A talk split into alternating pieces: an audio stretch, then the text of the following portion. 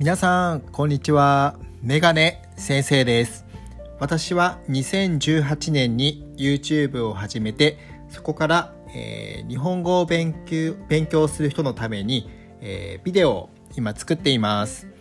で今回話をするテーマとしてこれまで、えー、コロナのことですとか、えオンライン授業のことを話してきたので少しテーマを変えて皆さんに、え話をしていこうと思います。はい、えー、今はですね、まあ、コロナということであんまり旅行ができない、えー、時間がとても長くなっているので最近の私の楽しみはまああんまり賑やかなところには行けないんですけど、えー、近くの美味しいレストランや、まあ、あの飲食店ですね食べ物のお店によく行っています、えー、皆さんの好きな食べ物は何でしょうか？日本にも寿司や天ぷらやまあいろいろ美味しい食べ物がたくさんあります。特に私は麺。麺が好きです。例えばラーメンやうどんや、えー、スパゲティパスタですね。あとはそば。日本には、えー、いろいろな麺があります。麺類。麺の種類があります、まあ、特にラーメンをよく食べます。1週間に1回2回。とてもよく食べます、えー、皆さんの国外国にも美味しい麺類たくさんあると思います、えー、どんな麺類食べ物があるかとてもすごく教えてほしいです。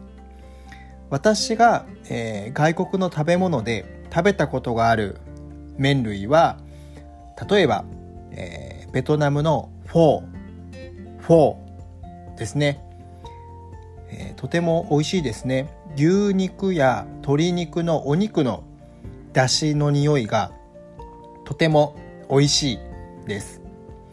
麺も、まあ、少し柔らかくて、うん、とてもね、えー、日本人でも美味しいと思います。あとは、えー、パッタイ。パッタイは確かえっ、ー、とタイですかね。タイの焼きそばになるんですかね。パッタイは、えー、食べたことがあります。あとは中国の、えー、刀削麺。刀削麺といって麺を、えー、刀？包丁？で切った少し太い麺の辛いラーメンです、えー、それは食べたことあるんですけれどももっと美味しい、えー、麺類が皆さんの国にあると思うので名前や写真などを教えてくれる送ってくれるととても嬉しいです。今はなかなか旅行に行くことができないんですけれども、えー、コロナがなくなったら今まで以上に、えー、積極的に、えー、皆さんの国に行ってみようかなと思っています、え時間とお金に余裕があれば、え十分あれば皆さんの国に本当にたくさん行きたいなと思っています。はい。今日は、え私の好きな食べ物。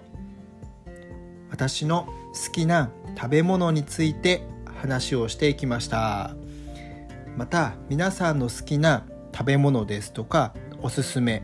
そして日本の食べ物で好きなものとかあれば是非お話できればと思っております。皆さん今日は最後まで聞いていただきありがとうございました。